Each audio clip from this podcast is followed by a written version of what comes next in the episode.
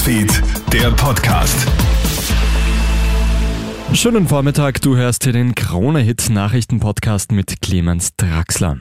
Schluss mit alten beruflichen Rollenbildern. Heute ist wieder Girls Day, ein Tag, an dem junge Mädchen in ganz Österreich in die Berufswelt reinschnuppern können.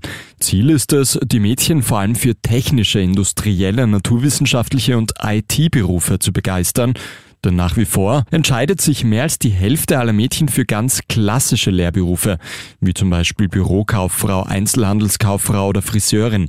Oft auch, weil ihnen nach wie vor vermittelt wird, dass das klassische Frauenlehrjob seien. Schluss damit sagt Frauenring-Vorsitzende Claudia Frieden. Wir haben Rollenbilder und offensichtlich verstärken sie die auch bei der Berufswahl. Und darum ist es ganz wichtig zu vermitteln, liebe Mädchen, es ist eine Chance für euch, einen Beruf zu erlernen, der auch besser bezahlt sein wird in Zukunft. Die Russen setzen ihren aggressiven Angriffskrieg auch heute Nacht fort. Die Stadt Kherson im Süden der Ukraine ist von schweren Explosionen erschüttert worden. Raketen sollen mehrere Gebäude getroffen haben. Auch in Kharkiv sind mindestens drei Menschen durch Schüsse getötet und sechs weitere verletzt worden.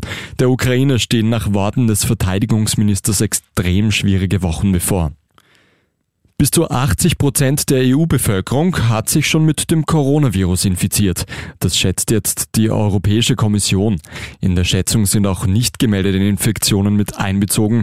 In Österreich rechnen die Expertinnen und Experten damit, dass die Fallzahlen demnächst wieder ansteigen. Auch die EU fordert die Staaten dazu auf, sich auf mögliche neue Mutationen vorzubereiten.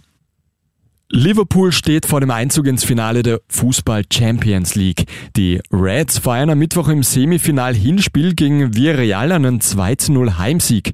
Der verdiente Sieg gelingt durch ein Eigentor eines Villarreal-Verteidigers sowie einem Treffer von Sadio Mané je in der zweiten Halbzeit. Angesichts des eklatanten Klasseunterschieds scheint es kaum denkbar, dass den Spaniern in der Retourpartie noch die Wende gelingt. Im Finale am 28. Mai wartet dann der Sieger aus Manchester City gegen Real Real Madrid. Das war's schon mit deinem Update heute in der Früh. Ein weiteres, das folgt dann wie gewohnt am Nachmittag. Einen schönen Tag noch. Krone Hits, Newsfeed, der Podcast.